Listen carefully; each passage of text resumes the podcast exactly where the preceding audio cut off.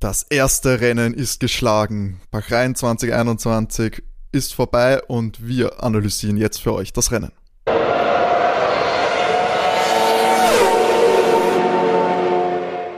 Herzlich willkommen bei Overtake Folge 13. Heute in der ersten Rennanalyse, denn der erste Grand Prix in Bahrain 2021 ist eben über die Bühne gegangen. Wir nehmen wirklich fünf Minuten nach Rennende auf, um euch direkt mit Emotionen und mit den direkten Erfahrungen zu informieren und zu unterhalten. Wir, das sind natürlich wie immer Matti und René. Hallo Freunde. Hallo. Und ich, Timo, ja natürlich. Jungs, erstes Rennen ist geschlagen. Wir haben sehr, sehr lange gewartet. Wie war's für euch? Absolut grandios, spannend bis auf den letzten Meter. Ich glaube, so haben wir uns das alle gewünscht als Formel 1-Fans. Also großartig. Auch die Mittelfeldkämpfe genial. Wie fandest das du? Kann ich mich nur anschließen. Es gab ein paar Überraschungen, aber da gehen wir eh drauf an. Aber im Großen und Ganzen, nachdem ich auch ein Mercedes-Freund bin, bis zum Schluss. Also ich hätte es nicht geglaubt. Genau, du sprichst das an. Manche fühlen sich wie am Groundhog Day, also am Murmeltiertag. Wir haben natürlich das klassische Ergebnis. 2021 geht so los wie 2020. Die Saison gefühlt jedes Rennen war. Lewis Hamilton auf der 1, Max Verstappen unfassbar knapp dahinter auf der 2 und das zweite Mercedes-Auto mit Valtteri Bottas doch deutlich abgeschlagen, aber immerhin noch auf Platz 3 und mit der schnellsten Runde. Also ja, haben wir Bot. Wie immer war das für euch jetzt eine erwart ein erwartendes Endergebnis oder war es dann doch schlussendlich nach dem Qualifying und nach dem freien Training ein bisschen eine Überraschung? Ja, ich habe sie schon vorausgesagt zu den Wintertests, dass es genauso sein wird. Hätte man den Grand Prix gar nicht abhalten müssen. Nein, so klar war es nicht. Aber du sprichst es an, ähm. Matti und du, ihr habt es ja tatsächlich genau richtig getippt. Mit einem etwas, das ist etwas der Glaube, langweiligen, das ist der Glaube an den sicheren Tipp, muss ich dazu sagen. Aber der, der Sieger hat recht in dem Fall. Da möchte ich gleich was beisteuern. Ich hoffe, das hört man auf der Aufnahme. Ich hoffe, man hat es gehört. Ich habe mir jetzt ein Bier entkorkt und trinke auf den ersten Sieg von unserem Louis, unserem absoluten Lieblingsfahrer. Darf ich mich schon outen? Ich muss, ich muss sagen, ganz persönlich, ich hätte Max dann noch am Ende hätte ich es ihm dann noch vergönnt. Ich meine, es war super spannend, egal wer das jetzt äh, gewonnen hätte am Ende. Ich hätte es ihm dann noch so ein bisschen, hätte ich es ihm vergönnt, dass er da noch reinzieht. Allein auch, um natürlich die weiter verlaufende Saison etwas spannender zu machen. Matti, warst, also ich meine, klar, du warst starker Lewis-Fan, aber auch du hast in unserem internen Chatverlauf äh, auch eher mit noch einem Überholmanöver von Max gerechnet, oder? Ja, ich bin, ich, bis zum Schluss bin ich davon ausgegangen, dass sich's ausgehen wird. Ich weiß nicht, ähm, gut, er hat ihn ja überholt, dann hat er ihn wieder zurück überholen lassen. Ja, ich glaube, das war der große Fehler, den sie gemacht haben, weil das war a Violation der Track Limits in Runde 53. Genau. Und die hätten eine 5-Sekunden-Strafe bekommen, hätten sie nicht die äh, Position wiederhergestellt, weil es ist ja nicht erlaubt, äh, dir einen Vorteil zu verschaffen beim Verlassen der Strecke. Und genau das hat der Max getan. Also ich würde sagen, der hat den Sieg verschenkt, weil er hätte nicht so viel Platz gebraucht oder er hätte es auch äh, zum anderen Zeitpunkt Er hätte es auch dann einfach auf der, auf der, auf der, da genau, einfach viel. später. Er hatte noch genug da Zeit. Genau. Viel. Aber was, was ich dann richtig stark fand von, vom Lewis war, ich weiß nicht, wie er es geschafft hat, aber er hat, er hat einfach, er hat Max dann einfach in eh die Runde drauf, er hat es einfach geschafft, da diese eine Sekunde wieder, wieder aufzumachen und ihn aus dem DRS-Fenster rauszudrücken und, und das hat ihm am Schluss das Knack gebrochen, weil da ist es um diese eine Runde, wo er das DRS-Fenster dann nicht hatte, ist es sich jetzt am Schluss nicht mehr ausgegangen. Weil er konnte dann wieder ranfahren, aber dann war, dann war der, ähm, war der Grand Prix praktisch zu Ende, weil genau auf der letzten äh, statt Zielgeraden wäre er wieder dran gewesen dann wäre sich's ausgegangen. Berichten wir gleich ein bisschen gesamt über das Rennen. Dieser Letz-, dieses letzte Drittel oder dieses letzte, besonders dieses letzte Viertel war ja da für alle, die es jetzt nicht direkt vielleicht verfolgt haben können. Da ging es hauptsächlich um den Zweikampf Lewis Hamilton gegen Max Verstappen. Jetzt so im letzten Viertel, letztes Fünftel war, Mark, äh, war Lewis doch vorne, nachdem es ein bisschen ein Hin und Her war, durch verschiedene Boxenstrategien, während äh, Max jeweils recht spät in die Box gekommen ist, hat, haben sie bei Lewis doch eher äh, sind sie recht früh rein und haben dann neue Reifen aufgesetzt. Und während ja Lewis ähm, das meiste Zeit des Rennens auch auf den harten Reifen gefahren ist, hat Max auch erst am Ende auf die harten Reifen gewechselt. Seht ihr hier äh, strategisch Mercedes doch weiter vorne oder war es schlussendlich äh, Lewis Einzelleistung? Ich glaube, das war eher ungeplante Aktion, weil ähm, der Lewis hatte ja, bevor er seinen letzten Satz hart drauf hatte, auch schon hart drauf drauf, Versprecher. Und ich glaube, dass er Riesenprobleme mit der Hinterachs gehabt hat. Das hat man gesehen beim Fahren, dass äh, das Heck alles andere als gut war. Also ich glaube, da hat einfach das Auto etwas abgebaut, auch durchs neue Reglement. Und dieser Sieg ist eine Einzelleistung vom Lewis. Weil man sieht's an, an Valtteri, der das Auto eben nicht so meisterhaft beherrscht. Gut, ich meine, der hat zum Schluss noch einen Sicherheitsstopp gemacht für die schnellste Rundenzeit, aber der war nicht in der Lage, das Auto so zu bewegen wie der Lewis. Also da hat Red Bull sicher in der Winterpause mit dem RB16B und dem Aero-Konzept von Adrian Newey sehr viel richtig gemacht. Ich, ich würde sagen, es ist Fahrer und das Team, weil ich finde, dass die, dass die Mercedes-Strategie wesentlich besser aufgegangen wäre, weil wenn die den äh, äh, Stopp von, von Valtteri nicht ver, verhunzen, haben die beide Autos vor Max und da wäre Max, glaube ich, wäre sich das nicht ausgegangen, beide Autos zu überholen. Dann wäre das nicht so knapp gegen Ende gew geworden. Ich glaube, er hätte, äh, Valtteri hätte er bekommen auf der Strecke, aber es wäre es wäre nicht so knapp gewesen zwischen Max und Lewis. Das wäre sich dann nicht ausgegangen. Hat Valtteri hatte, ist zehn, über 10 Sekunden in der Box gestanden.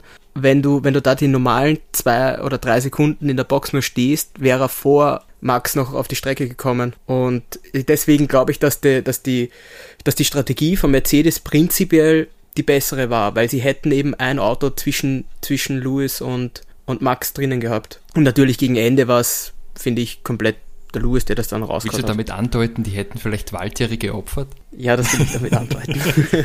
ja, weil der, äh, Valtteri war auch im, im Post-Game-Interview, äh, Post-Race-Interview äh, recht äh, verhalten. Bahrain bleibt auch kein gutes, äh, kein guter Schauplatz für die Pit-Crew von Mercedes. Da sind, da war er, war sehr, sehr unglücklich und war auch mit der Strategie für sich selber, also für äh, die Strategie, die sie für Bottas hier äh, bedacht haben, sehr unzufrieden. Also ich glaube, wir können uns da nicht unbedingt auf eine sehr freundschaftliche Saison vorbereiten hier im Mercedes-Team. Das wird noch ein bisschen knistern, schätze ich mal, soll, äh, sollte Valtteri weiterhin ähm, das Gefühl haben, äh, stark benachteiligt zu sein. Prinzipiell hat er dieselbe Strategie wie Lewis.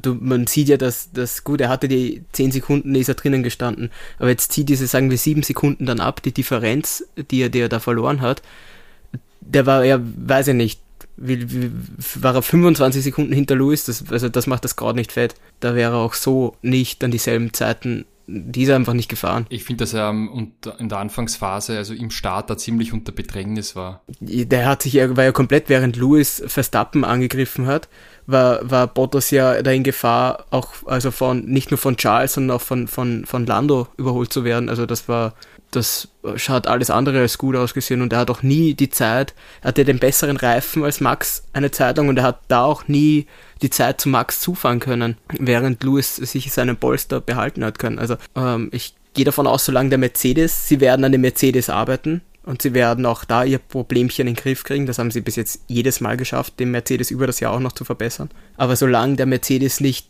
dominanter ist wie der Red Bull, äh, gehe ich da stark davon aus, dass es eine klare Nummer 1 und eine klare Nummer 2 in dem Team geben wird, weil die werden alles dafür tun, dass ein Fahrer Weltmeister wird. Ja, dadurch, dass äh, bei Max jetzt doch deutlich und beim Red Bull vor allem deutlich ist, dass sie vielleicht etwas näher an das Mercedes-Auto rangekommen sind, ja, könnte der Zweikampf zwischen Lewis und Max doch eben ja so, so knapp werden, dass Bottas öfters vielleicht eben, wie, du es schon ausgedrückt hast, äh, Opfer einer Renntaktik werden muss, um Lewis garantieren zu können, dass er hier seinen achten Weltmeistertitel 2021 holt.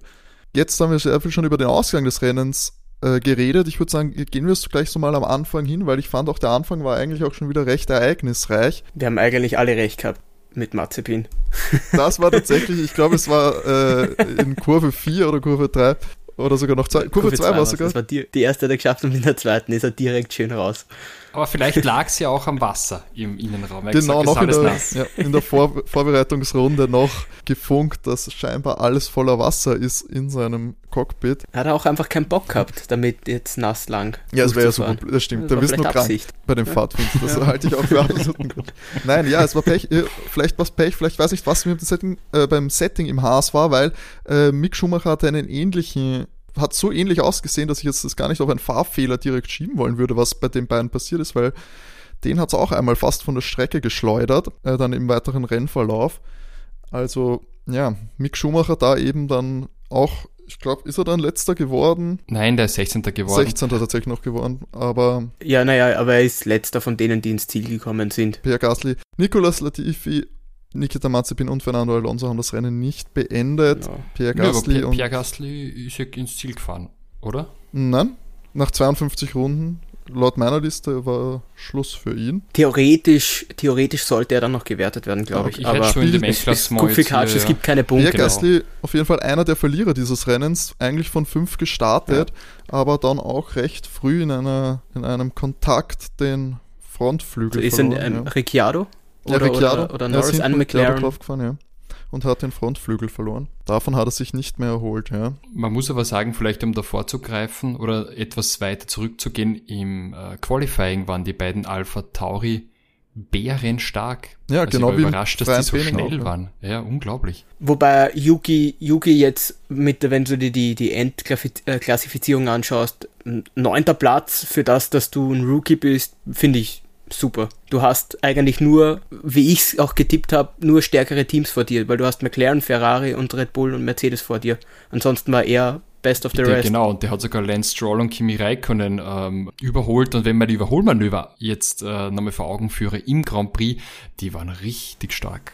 Also der fährt ja auch mit dem also, Messer ja. zwischen den Zähnen. Also äh, Yuki Tsunoda wirklich ein aufstrebender Stern. War eine, war eine super Leistung und eben sehr schade dann, wenn du siehst, dass ein, dass ein Rookie im Rennen auch dann wirklich so brav ist und mithalten kannst, auf jeden Fall sehr schade für, für Genau, Gasly. weil da sieht man, was in dem Alpha Tauri eigentlich auch steckt, dass äh, Yuki da, ich möchte jetzt gar nicht nehmen, dass er, äh, dass er ein sehr, sehr guter Rennfahrer ist und sicher ein mega Talent, aber dass dann eben so routinierte äh, Fahrer, die schon deutlich mehr äh, Rennerfahrung in der Formel 1 haben, souverän überholen kannst, äh, das muss auch, äh, muss auch viel im Auto drinnen stecken und das hat man, hat man dann im weiteren Rennverlauf bei Yuki auf jeden Fall gesehen, dass der Alpha Tauri mit dem zu rechnen ist im Mittelfeld. Mhm. Sehe ich genauso. Was mich sehr überrascht hat, ist, ähm, wie enttäuschend eigentlich Aston Martin unterwegs ist für das, was sie letztes Jahr geleistet haben. Ganz schwach. Da wollte ich euch fragen, wer für euch die Enttäuschung des, des Rennens ist und das wäre für mich eindeutig Sebastian. Nach dem Qualifying war für mich, äh, war jetzt,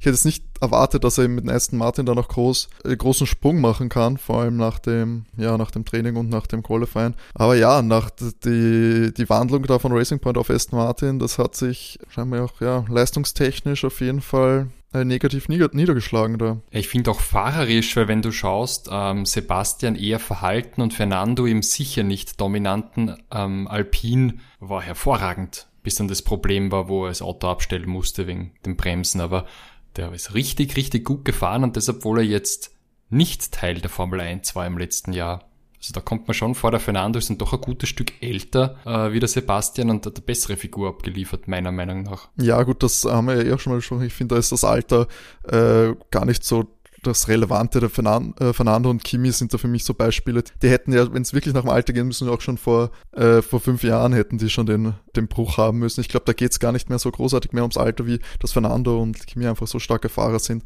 dass man die da rausnehmen muss aus dieser Diskussion. Aber ja, Sebastian eindeutig auch äh, enttäuscht und dann auch noch im, im später, im fortgeschrittenen Rennverlauf die Kollision mit Ocon, die definitiv halt auf seine. Kappe gegangen ist. Das hat nichts ja. mit dem Auto zu tun gehabt. Er hat doch schon die 10 Strafsekunden bekommen, wenn ich das da richtig sehe, oder? Oder war das jetzt ähm, noch wegen der nach hinten Versetzung mit den Motorteilen? Weil es, äh, wir zeichnen es jetzt ja kurz nach dem Rennen auf und das war ja schon an der Investigation. Das habe ich jetzt leider nicht am Schirm, ob die schon dazugerechnet wurden, aber ich gehe davon aus, da jetzt mit Platz 15 dann. Der, der Abstand zum Haas war so mhm. groß, das macht, glaube ich, das, das geht sich auf jeden Fall ja, aus, das dass schon, der 15. Ja. bleibt. Aber es ist im Endeffekt gut wie katscht, weil ob du 15 oder 16. wirst, das bringt dir absolut keinen Punkt. Ähm, und es war, war schlecht. Wer mir gut gefallen hat, war George er ist, er ist ein, für das, was der Williams kann, ähm, hat er sich schlussendlich, ja, ist er 14.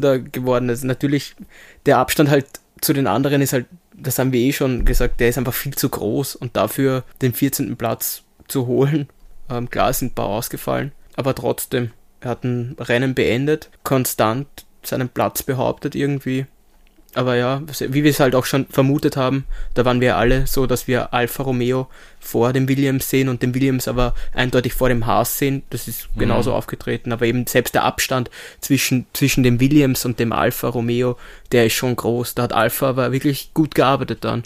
Weil der war letztes Jahr nicht so stark. Komplett und auch der, der Alpine hat recht enttäuscht, muss ich sagen, von der Performance her, verglichen mit Alfa. Ja, also Ocon eher, finde ich.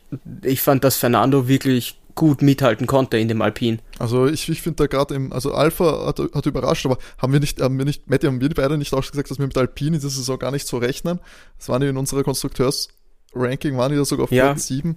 Für mich waren die auch schon in den letzten Wochen und definitiv nicht die, die man am Schirm haben muss. Nein, das nicht, aber deswegen fand ich sie, fand ich, fand ich, was Alonso gemacht hat, total ja. überraschend, dass der überhaupt in den Top 10 drinnen war da wirklich mitgefeitet hat. Das war ganz stark, aber eben Ocon ist jetzt für mich kein schlechter Fahrer, aber eben schlussendlich, ja, so wie wir es halt gesagt haben, sind die halt, spielen die halt im Mittelfeld leider nicht ganz mit. Ähm, für euch, wer ist der Driver of the Day? Für mich ist es eindeutig Checo Perez mit doch einem fünften Platz nach dem äh, verhagelten Start. Genau, weil bei, äh, erzählen wir das kurz, Checo Perez gleich direkt auch in der Aufwärmrunde noch, hat die erste Runde gar nicht zu Ende fahren können, hat kurz seinen, seinen Red Bull am Streckenrand abstellen müssen, da der Motor, äh, im Replay hat es ausgeschaut, als wäre der Motor einfach ausgegangen. Der ganze Und Wagen ist ausgefallen. Da war ja, ja, ganz, ganz alle, Licht, alle ja. Lichter aus. Er konnte äh, dann noch aus der Box starten und hat sich dann doch noch auf einen starken fünften Platz vorgekämpft. Aber, aber nicht zu vergessen, er ist, er ist aus der Box gestartet, aber gleich in der ersten Runde ja gleich wieder an die Box gekommen, um die Reifen zu wechseln. Genau, ja, das, das auch noch, er konnte sehr, hat sehr früh neue Reifen gehabt, also. hat da auch dann sehr viel Plätze gut machen können und ich glaube, da ist, äh, da haben sie noch das Beste auch strategisch rausgeholt aus, aus dem äh, Rennverlauf für äh, Jaco Perez. Ja, er ist es ja auch gewohnt, ich glaube letztes Jahr, was letztes Jahr? wo er vom letzten Platz noch zum Sieg gefahren ist. Genau, genau. in Bachrein. Ey, mhm. In Bachrein, also genau. kennt er. Das kennt er, kann er.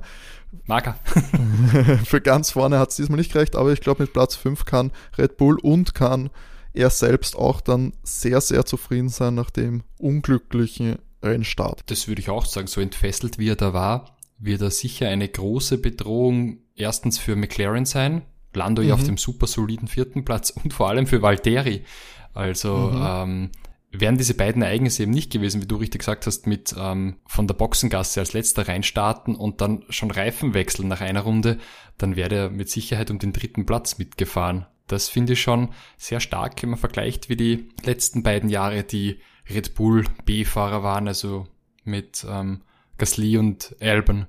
Die haben dann nicht so abgeliefert. Das ist ein ganz anderes, du merkst, das ist einfach ein ganz anderes Auftreten äh, von Perez. Der, der weiß halt, was er kann und hat definitiv abgeliefert. Obwohl er das Bild vom Papst nicht im Auto montieren durfte, wenn Helmut Marco. Karol Wojtyla, der mit sechs Jahren die Hand geschüttelt hat sehr zufällige Informationen, die man bei einem Servus TV-Kommentator mitkriegt, gell, ja, ich, ich, fand auch gut, dass äh, Nico Hülkenberg es natürlich wusste, aber der Servus TV-Moderator das vollkommen ignoriert hat und die Geschichte trotzdem erzählt hat. Also großartig.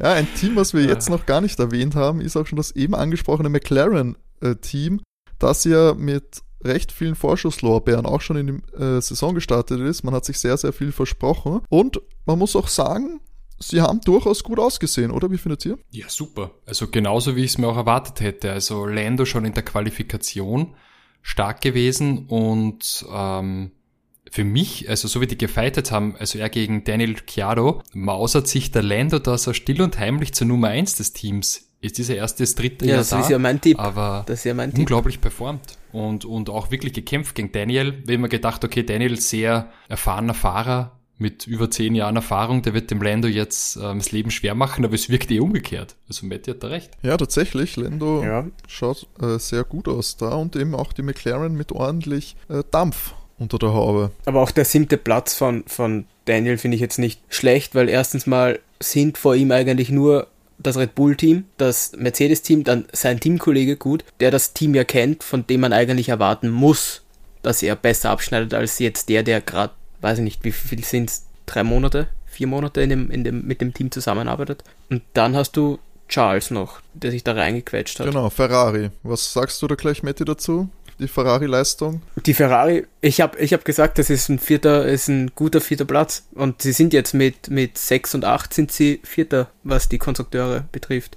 Die haben sich definitiv da gemausert im Vergleich zu letzten Jahr. Und Charles hat ja auch zwischenzeitlich, gut, er war am, am, am Rennstart, war er mit dem, mit dem Soft unterwegs, aber trotzdem ähm, hat er da Valtteri wirklich unter, unter Probleme gesetzt. Also fand ich, er hat ein super Rennen geliefert. Sainz auch. Ja, ich war dann doch tatsächlich überrascht, dass ich recht hatte. Irgendwie. René, wie siehst du das als Ferrari-Kritiker? Also, ja. Na, no, Ferrari-Kritiker bin ich nicht, aber ähm, die alte Größe haben sie noch nicht wieder erreicht, aber es sind eindeutig ja. Schritte nach vorne im Vergleich zum letzten Jahr. Also, das ist ganz positiv, aber ich denke, aus eigener Kraft gewinnen sie keine Rennen, wie das Mattia Pinotto schon gesagt hat. Ja gut, da muss ich dir auch recht geben, das wird, das wird Also die werden sich halt um den vierten Platz duellieren, vielleicht mit Alpha Tauri, weil Alpha Tauri, das Ergebnis heute verfälscht, verfälscht es etwas, aber ich glaube, dass die mit Ferrari dann eher um den Platz 4 in der Konstrukteurswertung kämpfen. Auf Platz 3 sehe ich immer noch McLaren. Ich weiß, also bei Alpha Tauri, ich war ja großer Befürworter des, des Teams, jetzt auch kurz vor Saisonbeginn. Ob ich jetzt wirklich glaube, dass sie so bis auf Platz 4 vordringen, hm, da weiß ich nicht, ob ich, ob ich, dir, ob ich mich dir, da anschließe, weil ich, ich glaube auch, dass eben bei Pierre, Gas, äh, Pierre Gasly und auch Yuki, ich weiß nicht, ob sich das so durchziehen wird. Ich glaube, die werden über die lange, über lange, lange Saison 23 Rennen äh, weniger konstant ihre Leistung abrufen können wie das Ferrari-Team. Ich glaube, ich rechne mit äh, Charles und, und Science, glaube ich, äh, werden da routinierter die Punkte einfahren und dann doch bis die Abstand auf Alpha Tauri halten können. Ja, heute war die Ferrari Boxencrew zuverlässig. Das hat mir auch gefallen. Ja. Die, die Stops waren zwar alle unglaublich langsam, außer der vor Red Bull, weil viele sind ja eigentlich in den hohen zwei Sekunden mhm. Bereichen unterwegs gewesen, bis zu drei. Wundert mich sehr, aber Red Bull hat es ja dann wieder geschafft mit einem Stopp unter zwei Sekunden. Da gilt es auch noch ein bisschen was zu tun, glaube ich. Das ist mir aber nämlich auch aufgefallen. Da war kein Team, war besonders, eben bis, aber Red Bull auch nur bei dem einen Stopp mhm. vom Max. Ansonsten waren die alle bei zwei, also wenn es ein schneller Stopp war, dann waren wir da bei zwei, drei.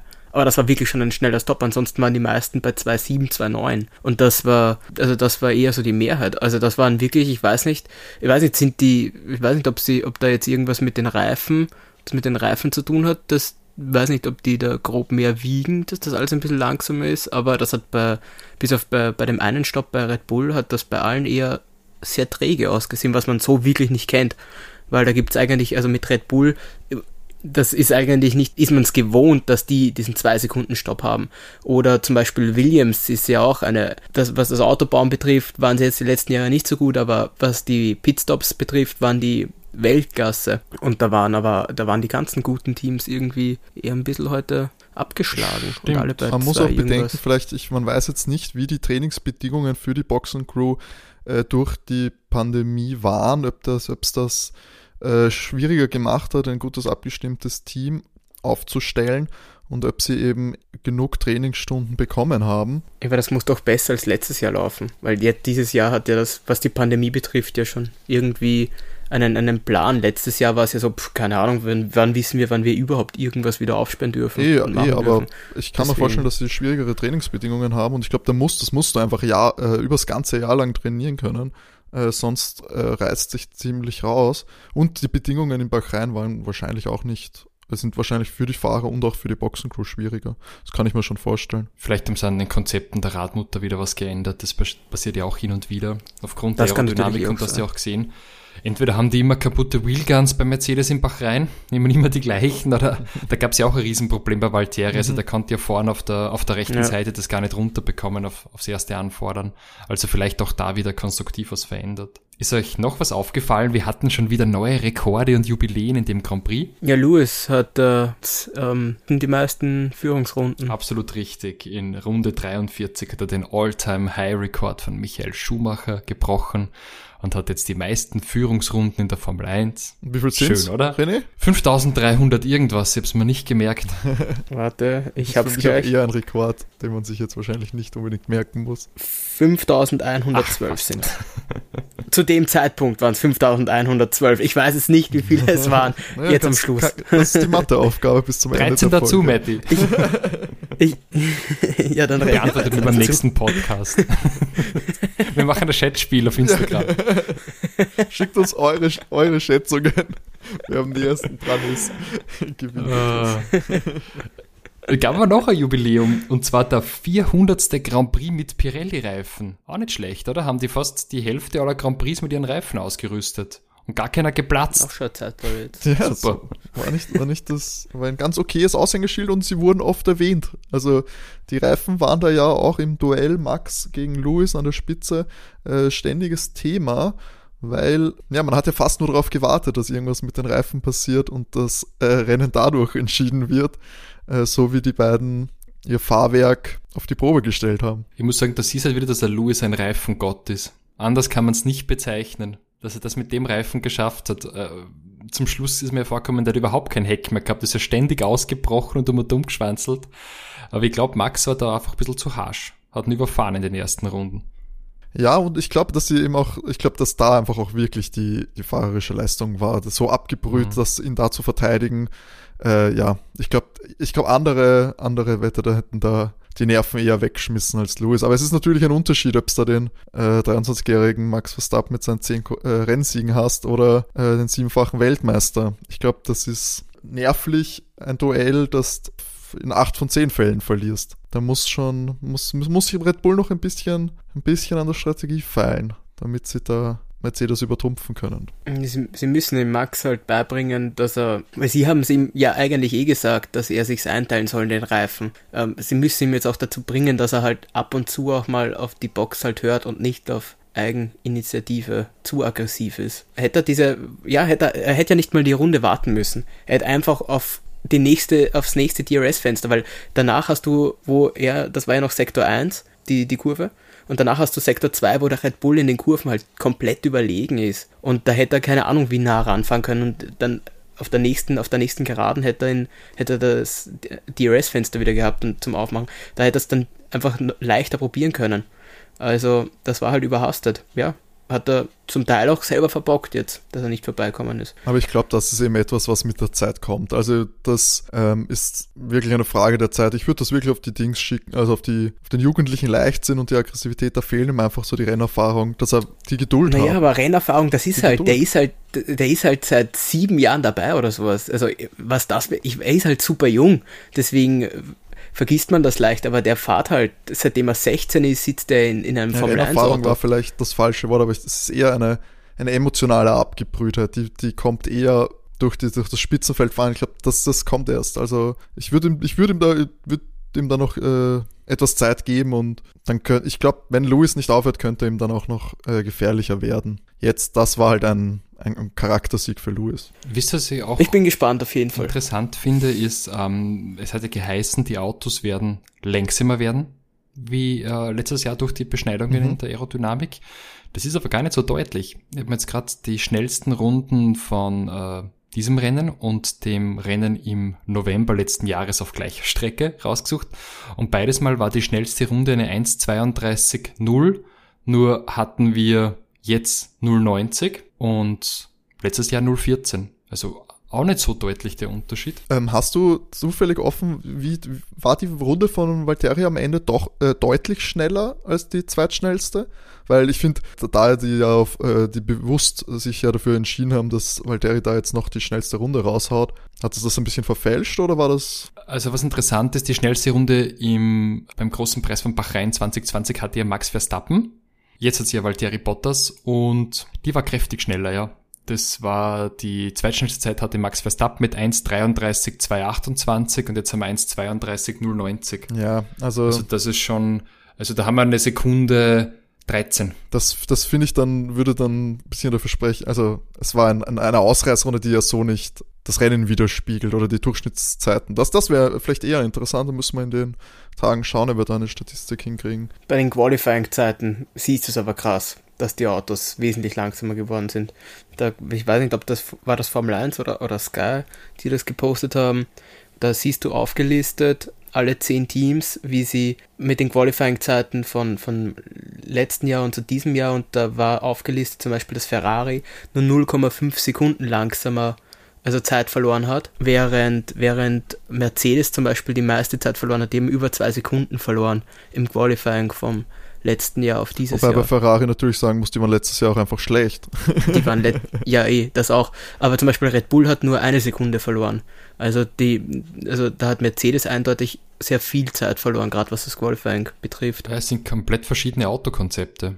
Also Adrian mhm. Newey hat da wieder was gezaubert, deswegen ist auch der Alpha Tauri so stark gewesen im Qualifying, weil beide das gleiche Konzept übernommen haben. Aber das hat der Toto, habt ihr das Interview gelesen, wo der Toto gesagt hat, dass er, dass das halt auch an dem, an dem Konzept von, eben wie du sagst, an den Konzepten der Autos liegt, weil der Red Bull ist prinzipiell ja so gebaut, dass der viel steiler gebaut ist.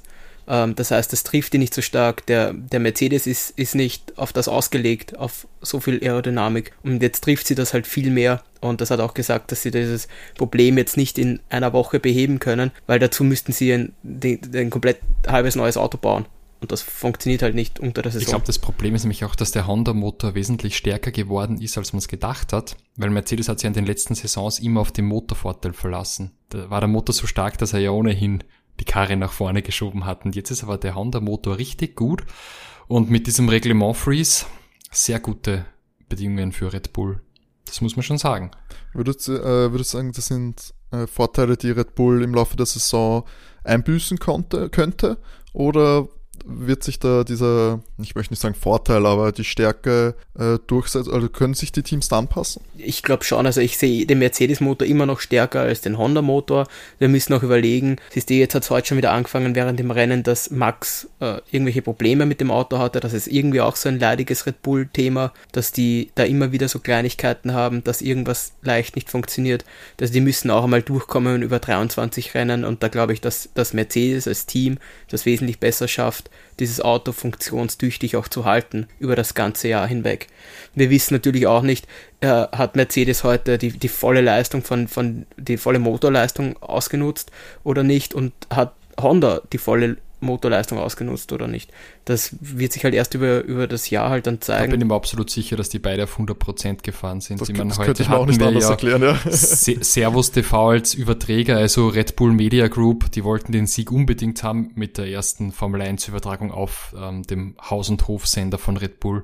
Die Rechte kosten ja auch Geld, also das war sicher auf 100%. Spannend, spannende Verbindung, René, tatsächlich. So, so nicht drüber nachgedacht. Ich meine, das wäre natürlich, uh, wenn der Einfluss so weit geht, aber aber das hast du jedes Jahr zu Spielberg. Immer wenn es Spielbergrennen ist, ist der Red Bull entfesselt. Hoch, ja. Da ist er immer hochgedreht, ist ihnen wurscht, ob, die, ob, der Motor nachher kaputt ist. Ja, aber das zum Beispiel, ja, deswegen glaube ich zum Beispiel, dass Mercedes, äh, sie haben vielleicht beim Lewis dann am Schluss nochmal den Motor hochgedreht, aber ich glaube nicht, dass der zu, dass der volle Leistung dass die den komplett hochgedreht haben, weil die eben schauen, dass sie über das ganze Jahr ohne Probleme durchkommen. Ich weiß nicht, Toto Wolf hat sehr erlöst gewirkt wird der Louis als erster ja. übers Ziel gefahren. Ich glaube nicht, dass der gesagt hat, ach Louis, komm, wir jetzt 85 Prozent und verteidigt das Nein, Nein, eh, ich sage ja, ich sag ja am Schluss, wo es drauf angekommen ist, glaube ich, dass er schon die Motorleistung abgerufen hat, weil, das, weil dass er nicht eben das komplette Rennen mit der kompletten Motorleistung gefahren ist. Das glaube ich nicht. Ja, wir werden sehen. Also Aber eben, es ist das erste Rennen, also keine Ahnung, das ist halt genauso aussagekräftig wie die Tests. Wir wussten, dass Red Bull einen großen Schritt gemacht hat. Ähm,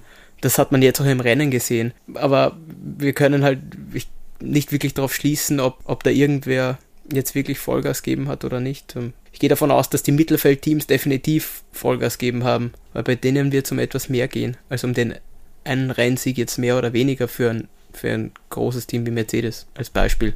Es gibt ja einige Neuigkeiten dieses Jahr. Früher war es bei uns so in Österreich, dass ja unser staatlicher Rundfunk, der ORF, alle Rennen gezeigt hat mit dem äh, Kommentatorenduo Alex Wurz und Ernst Hausleitner und äh, Marc Wurzinger an der Strecke, legendären Marc Wurzinger nicht zu vergessen.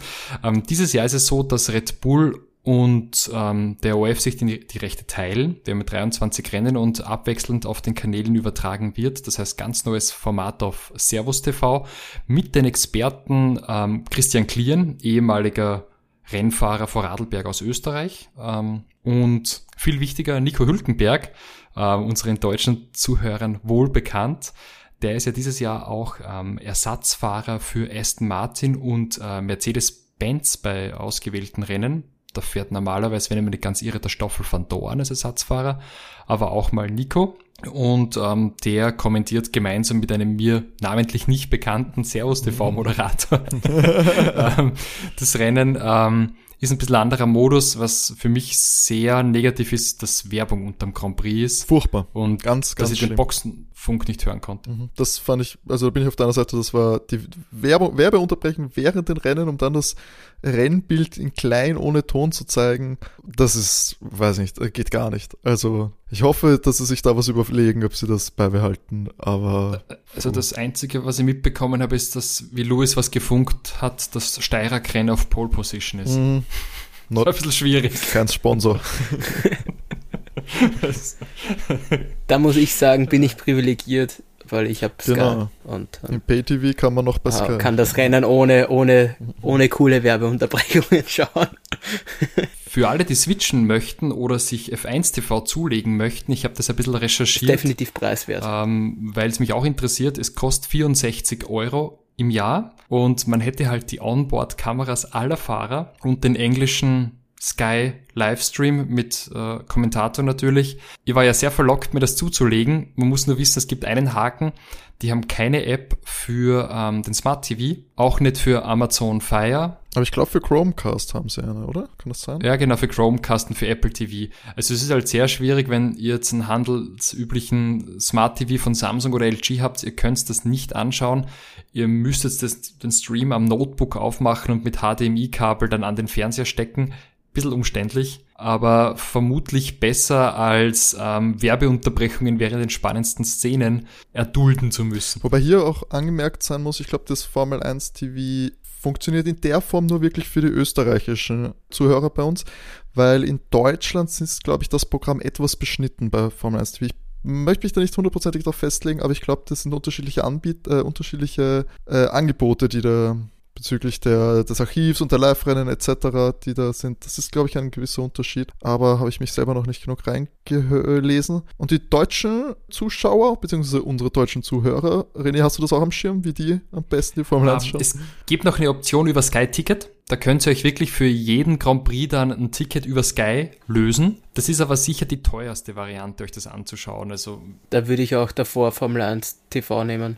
Ich meine, ich ich ich verwende Sky, weil ich eben auch die Bundesliga verfolge und so weiter und sich das dann für mich eher rentiert, als mir extra zusätzlich jetzt Formel 1 TV zu holen, für das, dass ich ähm, Sky hat jetzt ähm, seitdem ja einen eigenen Formel 1-Sender so ge gemacht, wo praktisch rund um die Uhr nur Formel 1 übertragen wird, was alte Rennen betrifft oder was irgendwelche Aufzeichnungen betrifft und so weiter. Ähm, also würde sich das für mich überhaupt nicht rentieren. Aber wenn ich es nicht hätte, wenn ich Sky nicht hätte, würde ich, glaube ich, wirklich mir Formel 1 TV zulegen. Vor allem, weil es eben diese knapp, diese 60 Euro im Jahr sind. Ansonsten zahlt man 7 Euro monatlich. Und wie gesagt, aus österreichischer Sicht das ist wirklich ein, ja, ich finde, ich finde das überhaupt nicht teuer. Gerade im Vergleich, also wenn du das, du kannst dir dann, du hast ja eine riesige Auswahl ja dann auch dort von Rennen, die sie ja zur Verfügung stellen. Du hast, du kannst ja an, die ganzen, du kriegst ja dort auch mit die ganz kompletten Boxenfunks, nicht nur die, die wir im TV zu hören kriegen, sondern du kannst ja dort jeden mithören. Also es ist auf jeden Fall cool. Und du kannst das für sieben Tage, glaube ich, kannst du es testen mal. Das heißt, du könntest das mal ausprobieren über ein Rennwochenende und danach sagen, ja, okay, gut, das ist es dir nicht wert oder eben doch. Also ich muss sagen, nach dem Erlebnis des heutigen Grand Prix werde ich mir das leisten, weil das war, ach, Louis hat irgendwas gefunkt, du hast gesehen, er funkt und dann läuft nebenbei die Werbung und du weißt nicht, was er sagt und es war ein ewig langer Funkspruch und ich dachte mir jetzt, gut, Motor hin, Getriebe kaputt, Reifenprobleme, ich weiß es nicht. Und sie sind nicht mal drauf eingegangen, was er gesagt hat es ist halt auch so für mich, mir kam es vor, dass die ähm, Berichterstattung vielleicht doch ein bisschen ähm, sehr stark natürlich an die die Fahrzeuge von Red Bull angelehnt ist. Die haben natürlich der tolle Interviewpartner, Helmut Marko, Christian Horner, die ganzen Red Bull-Fahrer, aber ähm, ist dann doch so, dass ich gern vielleicht ein bisschen an, an, an Standpunkt hätte, der vielleicht äh, von drei Meter weiter hinten auf die ganze Sache schaut. Ich weiß nicht, wie es da euch damit ging, aber ich dachte mal. Als jemand, der relativ also jetzt wieder eingestiegen ist äh, ins Live-Schauen der Formel 1. Ich fand es auch anstrengend, aber eher auf die Privatfernsehen Übertragungsart anstrengend. Mir fehlt auch ein bisschen die Nüchternheit. Und ja, seitdem du das gesagt hast, auch diese Verbindung zu äh, Red Bull und Servus TV natürlich, da hat man natürlich einen Fokus und das ist etwas mühsam, wenn es einem bewusst ist. Vielleicht mögen auch Leute das, aber ja, ich bin auch jetzt gespannt, wie ich jetzt den direkten Vergleich in dieses wahrnehme, wenn es wieder der ORF überträgt. Ja, ich persönlich mag äh, in Hausleitner wesentlich lieber als die Servus ja, TV. 100% äh, unterstützenswert die Aussage. Es, es waren auch so viele Sachen drin, die nicht gestimmt haben dann, weißt dann erzählt er da irgendwas von Flügel müssen auf Zehntel Millimeter gearbeitet werden. Das ist ja ein Blödsinn. wir sind überall, wir sind ja nicht mehr in den 1890er Jahren des Automobilbaus, wo da irgendwie auf Zehntel Millimeter mit einer Pfeile irgendwas macht. Also, für, mir, mir, kam auch vor, so, ähm, Nico Hülkenberg musste teilweise da die, die Komment den Kommentator unterbrechen, weil der Zweikampf einfach nicht kommentiert wurde, weil da wieder eine Side Story kam. Also, äh, damit Nico dann gemeint hat, ich bin so drin im Zweikampf, lass mal über das reden. Das fand ich schwierig. Also ja, ich habe jetzt noch nur kurz nochmal nachgeschaut, Vollständigkeit halber. Unsere deutschen Zuhörer haben die Möglichkeit des Formel 1 TVs in der Form nicht. Da gibt es dann nur Zusatzextras äh, wie die Boxenfunks, die kann man dann hören und Live-Leaderboards etc., Statistiken vor allem. Eine Möglichkeit des Livestreams haben die deutschen Zuhörer bei Formel 1 TV nicht. Das ist aktuell in Österreich noch möglich. Da ist scheinbar die rechte Lage eine andere mit Sky. Ich wollte gerade sagen, das liegt sicher ja, das liegt Sky. Sehr, das, das, die Deutschland, äh, Sky Deutschland wird da äh, strengere ja. Lizenzen haben. Und in Österreich kann man noch auf die Formel 1 TV Pro um umswitchen. Ähm, ja, kostet 65 Euro und ist definitiv eine Möglichkeit, wenn man über eine gute Internetverbindung verfügt und sich das alles via Livestream anschauen kann und man eben ja die, das Hindernis des HDMI-Kabels oder Apple TV oder Chromecast in Kauf nehmen kann. Das muss man sagen, technisch war der Servus TV Livestream sehr solide. Also gute Qualität mit HDMI-Kabel am, am Fernseher. Ähm, es war ein bisschen hinten nach, was ich in unserem Chatverlauf mitbekommen habe, aber ich glaube, das, ja, Liegt in der Natur des Livestreams. Ja, noch äh, was anderes, Fantasy-technisch. Uh, möchtest du, möchtest du, ich habe hab noch nicht nachgeschaut, muss ich zugeben. Stimmt, die Fantasy äh, Overtake. Ich, ich habe auch, nicht, hab auch nicht nachgeschaut, aber ich weiß, welche Fahrer ich hatte. Die Seite ist, die Seite ist kollabiert. Oh, schade. Also ich habe schon versucht, mehrmals aufzurufen. Ich versuche nochmal. Nein, es geht bei mir tatsächlich auch nicht. Das reichen wir gerne nach, den aktuellen Stand unserer äh, Fantasy Formel 1 Liga, weil da haben wir ja doch ein bisschen einen Zuwachs bekommen durch unseren Aufruf. Wir heißen euch alle herzlich, herzlich herzlich willkommen. Und auf unseren Social Media Kanälen werden wir da unsere Ergebnisse und die und das Leaderboard sicher veröffentlichen können, damit ihr informiert seid. Ja, ich war ja sehr aktiv heute, um, ähm. muss man schon dazu sagen.